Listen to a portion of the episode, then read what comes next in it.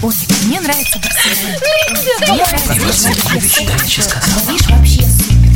Светский разговор.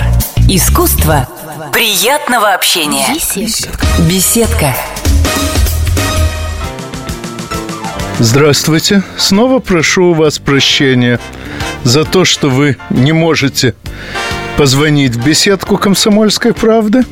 И, соответственно, мой гость, предприниматель Алексей Дмитриевич Рогозин, отвечает в основном на вопросы, которые возникают у него и у меня.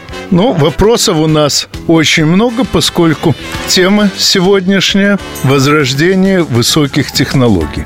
Алексей Дмитриевич непосредственно в этом возрождении участвует, руководя различными предприятиями, несомненно относящимися к этой сфере. Но я думаю, что о своей работе он расскажет больше меня, а я буду по ходу дела спрашивать, поскольку меня очень интересует род работы тех предприятий, с которыми он связан. Добрый день. Я действительно являюсь генеральным директором Алексинского химического комбината. Это крупное предприятие, относящееся к оборонно-промышленному комплексу основанная еще в 1941 году. Собственно говоря, в мае 1941 года мы начали выпуск порохов, а в последующие годы развивались как многопрофильное предприятие, занимающееся как выпуском товарной продукции, так и различными научными работами и опытно-конструкторскими работами. Поэтому мы, как химики, действительно очень хорошо знакомы с различными отраслями, работаем с предприятиями, ведущими российскими и оборонно-промышленный комплекс, и гражданской промышленности. Действительно знаем хорошо все, что происходит и в авиационном комплексе, и в космической промышленности, и в судостроительной промышленности, в промышленности обычных вооружений. Поэтому, конечно, мы наблюдаем за тем, что происходит, стараемся э, участвовать в этом процессе, и в том числе понимаем, что сегодня именно за возрождением высоких технологий будущее, и это именно единственный путь, который мы как предприятие, мы как Россия можем выбрать и двигаться по нему. Ну, а я добавлю еще, что к порохам мой гость пришел от предыдущего своего занятия, не только высокотехнологичного, но и высокоточного во всех смыслах. Ибо я довольно регулярно встречал в профессиональной оружейной прессе. Сведения о новых изделиях фирмы Орсис и люто облизывался, потому что, к сожалению, мне с моими-то постоянно дрожащими вот уже лет 45 подряд руками не суждено стать хорошим стрелком, а винтовки Орсис предназначены не просто для хороших стрелков, а для стрелков таких же высокоточных, как и сами эти винтовки. Действительно, винтовки Орсис – это, я считаю, российская гордость. И с нашими винтовками команда Альфа, самого нашего ведущего, наверное, спецподразделения, дважды выигрывала на чемпионатах мира. И я горжусь тем, что мы вот с нашей командой принимали непосредственное участие в создании этого завода. Это тоже очень интересная история, потому что действительно это один из немногих случаев, когда с нуля на частные инвестиции был создан завод, который был способен производить одни из лучших винтовок в мире. Завод э, частный, при этом оружейный, и это действительно такой вот уникальный опыт, который мы все получили. Я уверен, что те выводы, которые мы сделали, они были распространены во многом принципе на оборонно-промышленный комплекс. Ну, сегодня... а, я, а я отмечу, что хотя мы привыкли связывать высокие технологии прежде всего с оборонной промышленностью, но как раз Орсис технология, хотя и высокая, высокоточная, но пришедшая все-таки не из обороны, а из спорта. Реально задачи требующие такой высокой точности огня, возникают в боевых условиях э, весьма редко.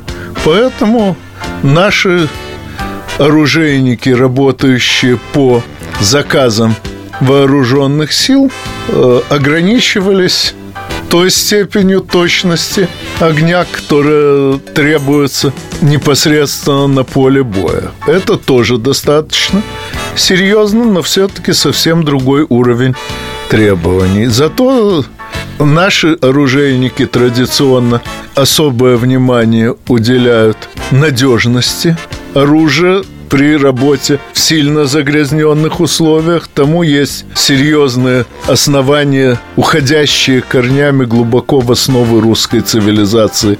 Вообще, но если я начну сейчас прослеживать эти корни, то на них уйдет вся передача. Во всяком случае, идеология спортивного оружия, конечно, существенная иная. Там стрельба в сплошной грязи почти никогда не требуется, зато выше требования к точности, и именно поэтому пришлось создавать фирму практически с нуля, насколько я понял. Хотя, вероятно, Алексей Дмитриевич что-то к этому добавит. Ну, это, мне кажется, как в принципе вот современная наука развивается как межотраслевая на стыке разных наук, так и вот наше предприятие развивалось на стыке задач тактических, то есть военных, и на стыке действительно опыта спортсменов, лучших наших стрелков, которые есть в России, которые участвуют в международных соревнованиях. И действительно, вот когда мы столкнулись с тем, что наше Министерство обороны приняло решение о закупке импортных винтовок, то есть когда мы поняли, что действительно снайперское оружие в России как таковое уже практически отсутствует, мы ускорили разработку снайперского оружия именно для боевого применения. И видно, что и на него сегодня есть спрос, хотя это действительно нетрадиционный немножко подход к тактике боевых действий. Ну, тут я уточню, что то, что у нас принято называть снайперской работой, скажем, в Америке разделено на два класса. Марксмен – это, грубо говоря, стрелок поля боя, чья задача, пусть даже тратя лишние патроны, выбивать четко видимые э, опасные цели и, собственно, снайпер, чья задача одним выстрелом поразить э, труднодоступную цель, даже если на это придется потратить больше времени.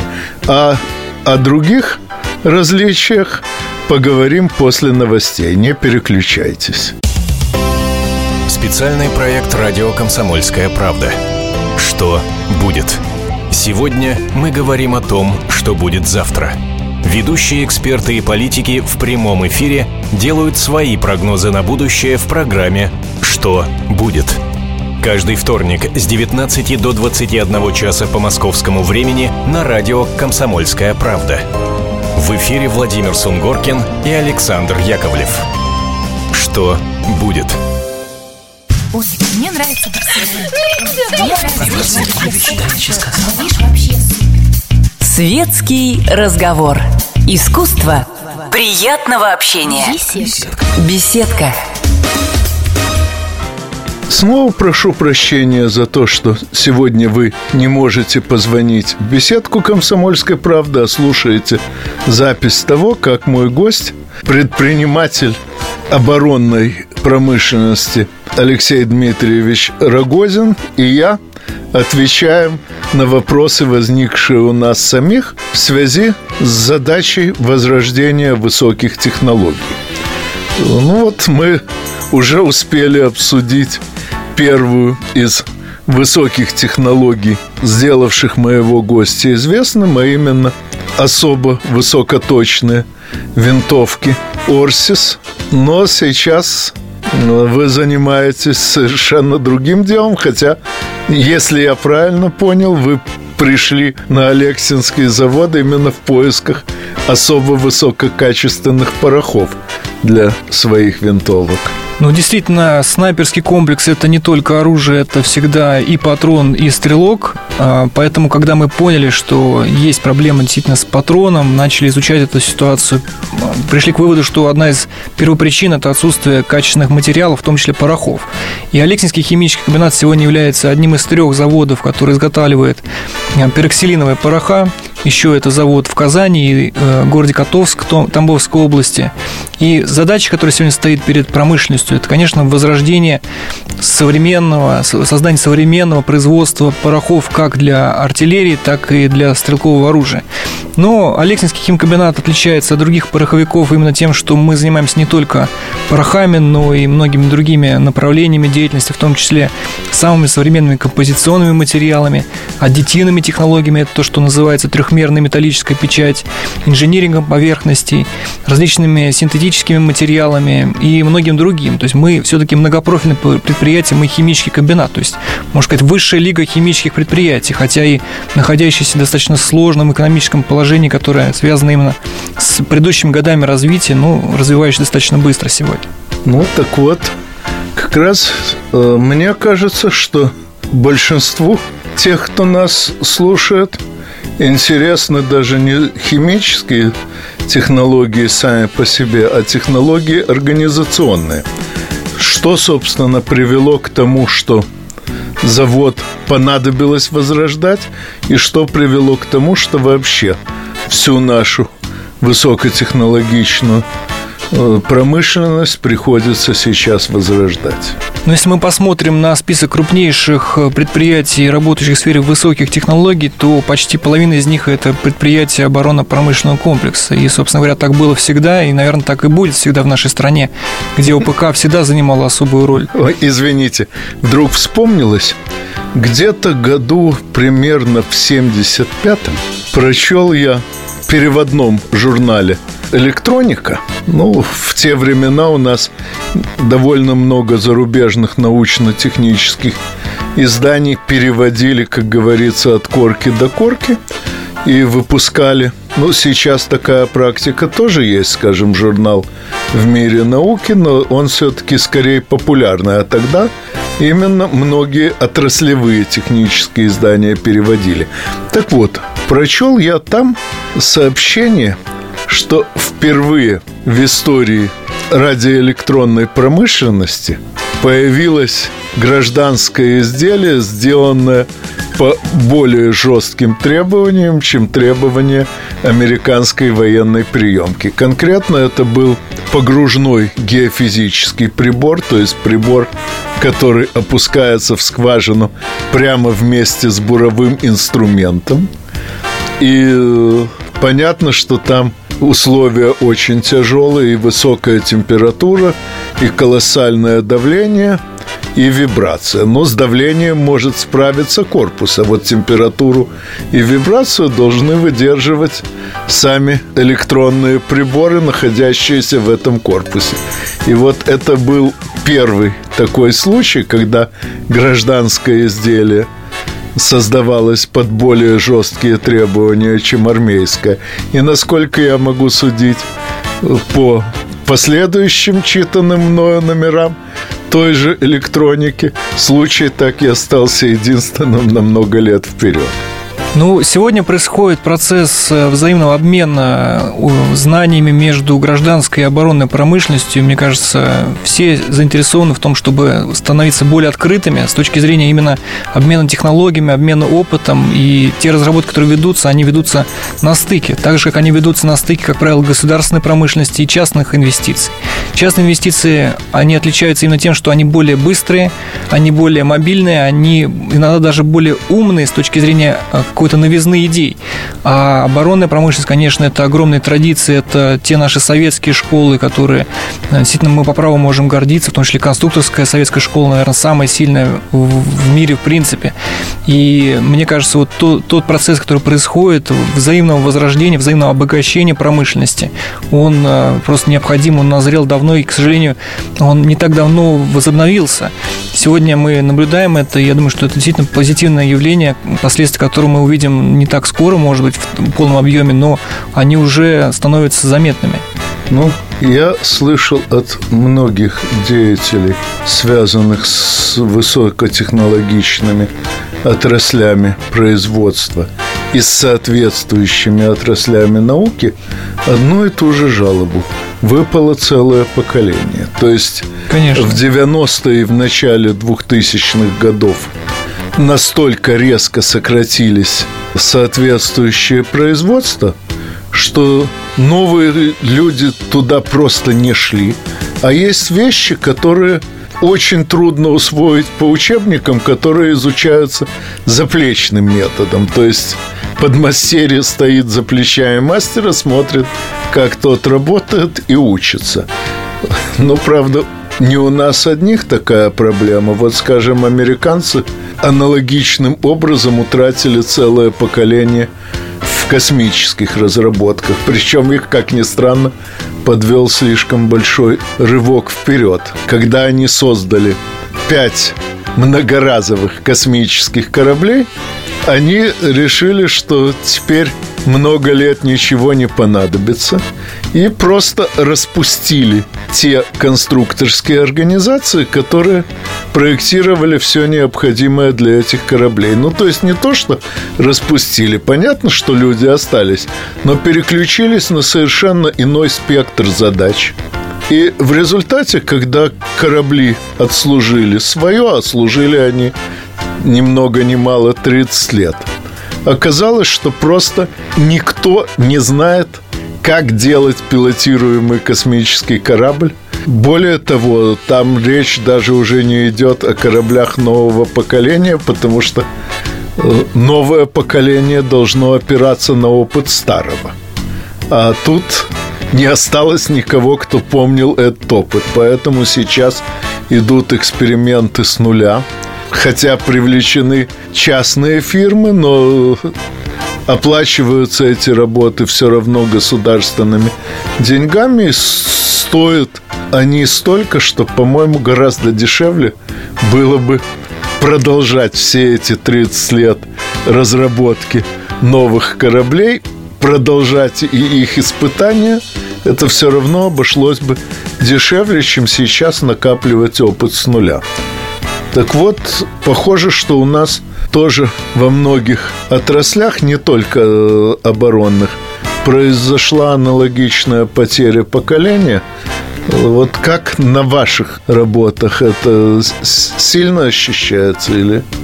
Ну, я могу просто как пример привести то, что сегодня у нас средний возраст составляет 49 лет по предприятию. Это очень много, но еще три года назад он составлял вообще больше 51 года. И это действительно проблема не в том, что у нас много 51-летних людей, а в том, что у нас много уже действительно людей за 60. И, наверное, приходит молодежь, но нет среднего вот этого возраста, нет наиболее активных людей, тех, кто способен действительно не только придумывать, но и создавать, творить, кто способен бегать, кто способен э, действительно свою энергетику вкладывать в новое развитие. Вот этот вот разрыв, он очень ярко ощущается. И мне кажется, все-таки у американцев есть некоторое преимущество в том, что они все-таки занимались кодификацией своих знаний, то есть они их описывали, они старались не только создавать какие-то школы, но и пытаться создавать какие-то учебники, создавать какие-то э, действительно Да, пособия. у нас с учебниками, конечно, хуже, поскольку все это считалось настолько секретным, что лучше и не записывать. Поэтому... Но о секретности и о других проблемах, связанных с обороной, мы поговорим после новостей. Не переключайтесь. Если всех экономистов выстроить в одну линию, они все равно будут показывать в разные стороны. Верное направление знает доктор экономических наук Михаил Делягин. Только он знает, кто такой Доу Джонс, где у него индекс, как его колебания влияют на мировую экономику и какое отношение он имеет к пиратам Карибского моря. Наш экономист расскажет об этом простым и понятным языком в программе «Час Делягина». Слушайте на радио «Комсомольская правда» по понедельникам в 17.05 по московскому времени. Ой, мне нравится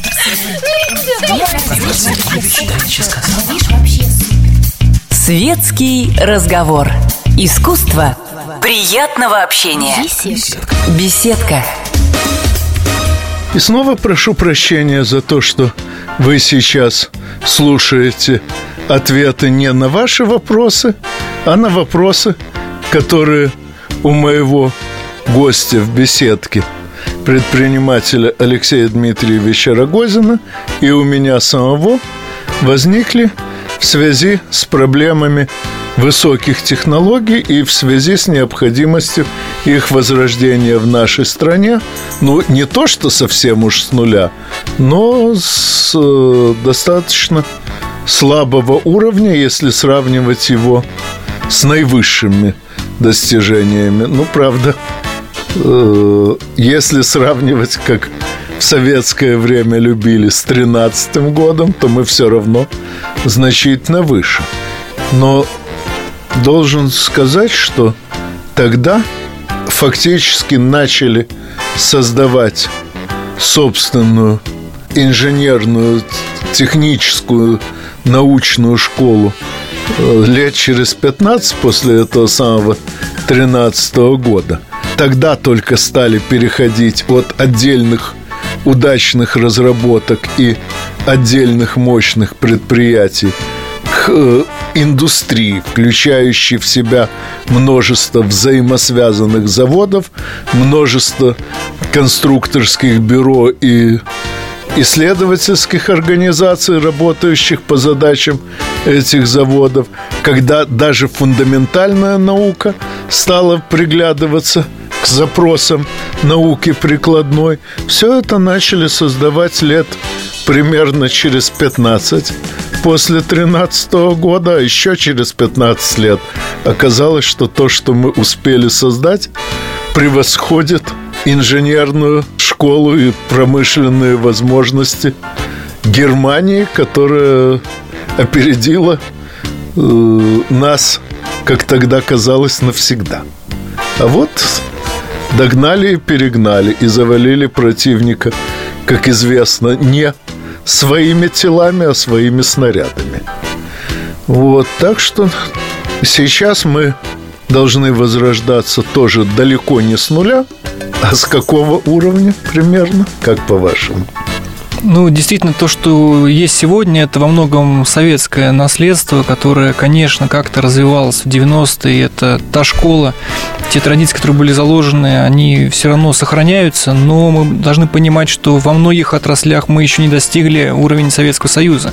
То есть тот развал, который произошел, он очень крепко ударил по всем предприятиям, и в некоторых отраслях, в принципе, даже утрачены отраслевые институты полностью, или пропали целые школы, направления деятельности институтов Академии наук. Мы там все можем вспоминать а, и критиковать, собственно говоря, Российскую Академию наук сегодня, но она создавалась действительно как совершенно уникальный механизм, который сегодня перестал работать как система. Есть отдельные хорошие институты, которые дают хорошие результаты, но нет никакой системы нет связи между академической наукой и задачами промышленности. Да, есть фундаментальная наука, но, к сожалению, разработка чего-то уникального просто ради того, что это уникально, сегодня, может быть, не самая приоритетная задача. Нам сегодня действительно в нынешних условиях надо больше думать именно о государственных задачах, о национальных интересах.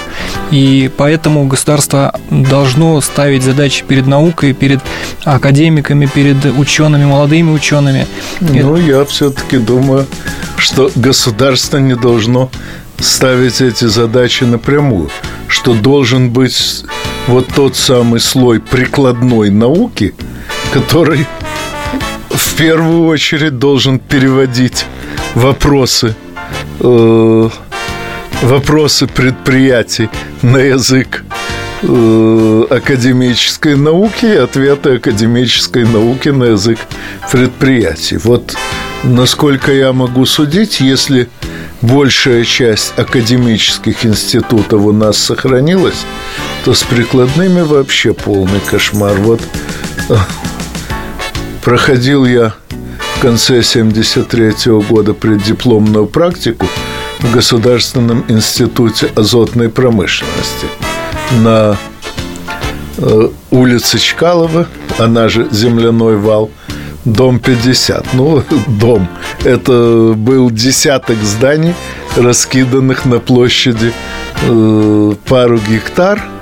И тогда это был крупнейший, очень многопрофильный институт. Достаточно сказать, что я проходил практику в лаборатории одного из э, крупнейших в мире специалистов по э, теплофизике газовых смесей э, Кричевского. И, в общем, никого не удивляло, что ученый – с мировым именем и мировой славой работает в прикладном институте. Сейчас, насколько я знаю, этот институт формально еще существует, но э, больше половины его площадей э, арендованы абсолютно непрофильными предприятиями.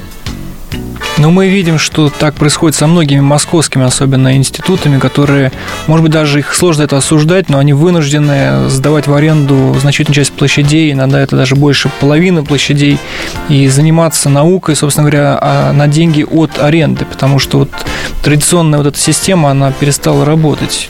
К сожалению, наверное, Москва пострадала больше, чем любой другой регион в этом. Да, в Туле, наверное, чуточку легче. Все-таки Тульская оборонка продолжала работать даже в 90-е. Правда, работали уже не столько на э, Министерство обороны, сколько, по-моему, на экспорт и на охоту. Ну, Тульские предприятия сегодня составляют больше трети экспорта всей военно-технической продукции в области сухопутных систем, в области промышленности обычных вооружений. То есть это целая огромная отрасль. Да, и как раз благодаря экспорту Тула продолжала работать. И... А вот Алексинский завод, насколько я знаю, экспортную нишу в 90-е так и не нашел. Еще в 80-е годы мы экспортировали нашу продукцию почти в 30 стран, и она пользовалась высочайшим спросом. В 90-е годы, к сожалению, нас очень сильно подкосило, в том числе наша же собственная продукция, которую мы всегда делали, технические спирты, которые, к сожалению, в наших условиях превратились в источник обогащения совершенно для других задач в виде производства, иногда даже нелегального производства спиртов для розлива просто и потребления. Но это вот то, что было. Сегодня наша задача переломить эту тенденцию, и мне кажется, уже первые шаги мы в этом направлении делаем. Первые направления новые, которые заложены были за последние три года, они начинают появляться не просто на бумаге, но уже и в цехах. Новое оборудование появляется, новые продукции начинают выпускаться, специалисты приходят, в том числе из университета, из техникума, который создавался при Алексинском химическом комбинате. Мы видим, что, в общем-то, интерес, в том числе у молодого поколения, к оборонно-промышленному комплексу высокий. Люди хотят работать, люди хотят в том числе видеть не только коммерческие задачи перед своим предприятием, но и задачи, связанные с обеспечением государственных интересов, с выпуском продукции, которая действительно высокая э, с точки зрения технологичности. Насчет, кстати, насчет техникумов. Я знаю очень много заводов, где так называемые эффективные менеджеры э, полагали самым эффективным способом работы избавления от так называемых непрофильных активов. Закрывали э, заводские поликлиники, хотя именно в заводских поликлиниках накапливался опыт лечения профессиональных заболеваний, связанных с конкретными условиями работы. И таким образом э, довольно скоро производительность труда падала просто из-за того, что работники начинали чаще болеть и дольше лечиться. Э, закрывали техникумы, э, на пару лет получали прибыль, а потом оказывалось, что э, просто неоткуда брать хороших специалистов и производство рушилось. У меня была статья непрофильные активы, которая кончалась так. Если последовательно избавляться от всех непрофильных активов, то рано или поздно останутся только профильные пассивы. И, к сожалению, со многими предприятиями это случилось. Так что я очень рад услышать, что вот есть серьезное крупное предприятие, где собственный техникум сохранился и сейчас успешно работает. Но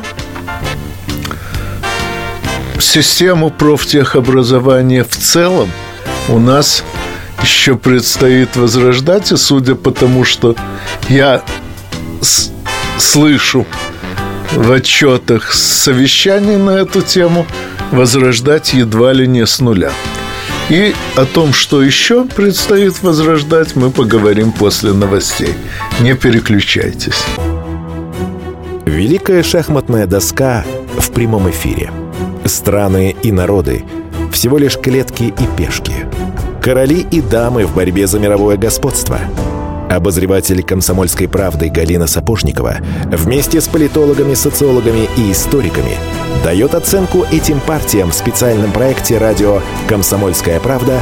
Занимательная геополитика». Каждую среду в 17.05 по московскому времени. Ой, мне нравится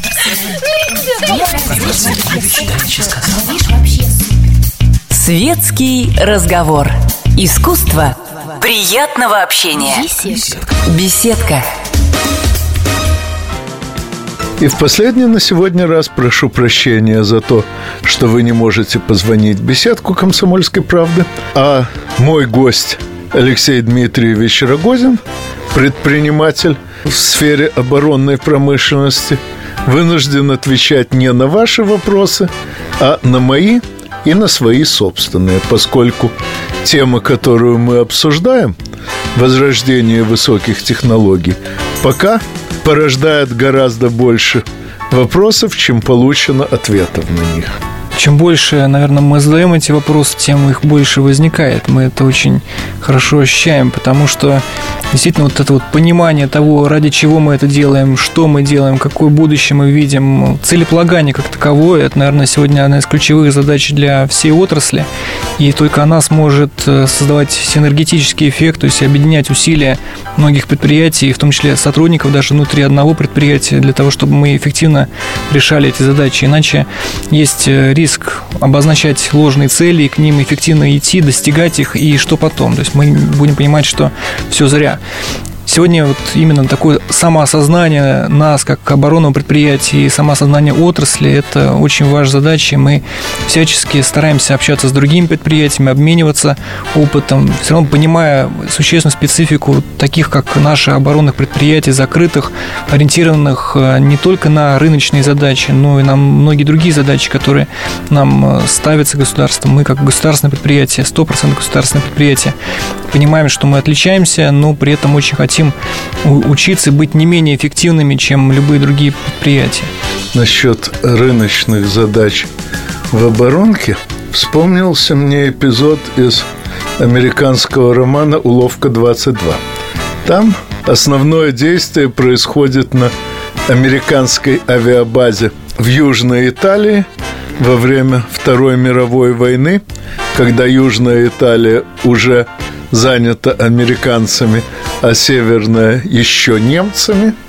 И там предприимчивый завхоз базы создает коммерческое предприятие, в которое так или иначе участвует весь личный состав.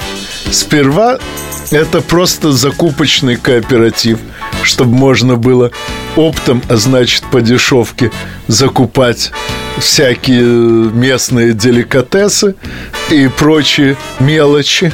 Потом обороты растут, растут и кончаются тем, что этот кооператив принимает от немцев за очень большие деньги заказ на бомбардировку базы. Летчики добросовестно взлетают, добросовестно вываливают бомбовый груз на собственный аэродром, причем бомбят основательно, так что э, часть личного состава реально погибает, и часть сооружений разбита, часть складов сожжена. Потом садятся при посадке, естественно, несколько самолетов гибнут вместе с экипажами, поскольку на разбитую полосу не сядешь. Но те, кто выжил, остались при очень хорошем заработке. Это, конечно, некоторое преувеличение, но, на мой взгляд, не такое уж большое, потому что, скажем, проблема интендантов, продающих оружие противнику – существовала в доброй половине войн, известных всей человеческой истории. А может и больше, чем в половине. Ну, мы, наверное, 90-е годы как раз и бомбили э, сами себя так же активно. И сегодня, конечно, расхлебываем во многом последствия этих лет, когда не уделяли достаточно внимания, потому что если бы мы тогда продолжали развивать высокие технологии, мы продолжали бы развивать промышленность, сохранять людей, сегодня дальнейшее развитие было бы не просто дешевле, оно было бы дешевле на порядке. И мы бы получили совершенно другой эффект, в том числе с точки зрения трансфера технологий оборонных, в гражданскую промышленность, в, в том числе потребительские товары, мы бы имели другой эффект. Но, к счастью, не все потеряно. Мы видим, что многое сохранено, и на нашем предприятии в том числе мы видим, что потенциал для импорта замещения достаточно высокий. В каком-то смысле тот кризис, который происходит сегодня, это тоже шанс, в том числе для оборонных предприятий, показать, на что они способны, сделать действительно новую продукцию, которая будет не хуже, но даже лучше, чем та продукция, которую мы привыкли импортировать. Поэтому развитие происходит, и, наверное, можно говорить, что надо было начать раньше, ну, начали не так давно, действительно, вот пошли какие-то деньги реальные в оборонку, и заводы начали обновлять свое оборудование. Это происходит. Я думаю, что эффект будет, который окупит сполна все эти инвестиции, которые сегодня государство делает. Но это кредит доверия, который, безусловно, оборонки дан, и надо будет его возвращать. Если не ошибаюсь, Черчилл э, сказал, он же прошел две войны. В первой был первым лордом Адмиралтейства, то есть военно-морским министром, э, во второй войне премьером. Так вот, по-моему, еще по опыту первой войны он сказал, что в первый год войны экономика не может дать для войны ничего, во второй год дает кое-что, а в третий год все что угодно. Вот у меня ощущение, что в той экономической войне которую нам навязали, мы сейчас на втором году. Я думаю, это в принципе, наверное, в нашем характере вот такая мобилизация, когда уже все дошло до края, тогда мы способны на чудеса. Это происходит повсеместно. Ну, и все-таки, на мой взгляд, конечно, очень хорошо, что вам удалось создать новое производство с нуля, что вам удалось реанимировать старое производство. Но вот как по-вашему, что все-таки нужно для того, чтобы мы перешли от производств к отрасли? Ну, это вопрос э, действительно развития связи, развития взаимоотношений, обмена мнениями, обмена в том числе и людьми, общения. В этом смысле работа тоже ведется, и она осуществляется как традиционными способами, то есть, например, различными мероприятиями, конференциями, так и совершенно новыми. То есть, когда создаются в том числе сетевые сообщества, когда люди, которые работают в воронке в высоких технологиях, начинают друг с другом общаться постоянно и в формате и научных каких-то статей, и в формате просто живого какого-то общения, которое обогащает, которое создает из отдельных частей именно систему, которая начинает работать. И вторая составляющая – это действительно какая-то вот стандартизация, то есть создание единых подходов ко многим вопросам, в том числе и унификация, например, тех же самых материалов, которыми мы занимаемся. То есть мы начинаем понимать, что те решения, которые разработаны в аэрокосмической отрасли, могут быть востребованы в э, отрасли судостроения. Те решения, которые сделаны в отрасли легких вооружений, вполне оказываются полезными для, э, в том числе, создания, например, бронетранспортеров. Это вот мы говорим про, скажем, бронезащиты, какие-то решения, которые раньше не очень сильно э, применялись вот в этих отраслях. Такой вот обмен, он как раз позволяет э, предприятиям чаще вступать в кооперации, части, чаще участвовать совместно в каких-то работах и создает вот эту синергию, которая как раз дает в итоге формирование единой системы, которая, наверное, не имеет альтернативы с точки зрения будущего развития? Ну, а я скажу, добавлю к этому, что из общих экономико-математических соображений, чем больше разнообразие производств, которыми удается управлять как единым целым, тем выше выигрыш в общей их эффективности. К сожалению, Сейчас, ну и еще примерно так на глаз лет 8, мы не можем управлять всем мировым производством как единым целым. Просто нет необходимой для этого техники, она еще развивается. Но вот, на мой взгляд, управлять оборонной отраслью как единым целым в самое ближайшее время станет технически возможно. И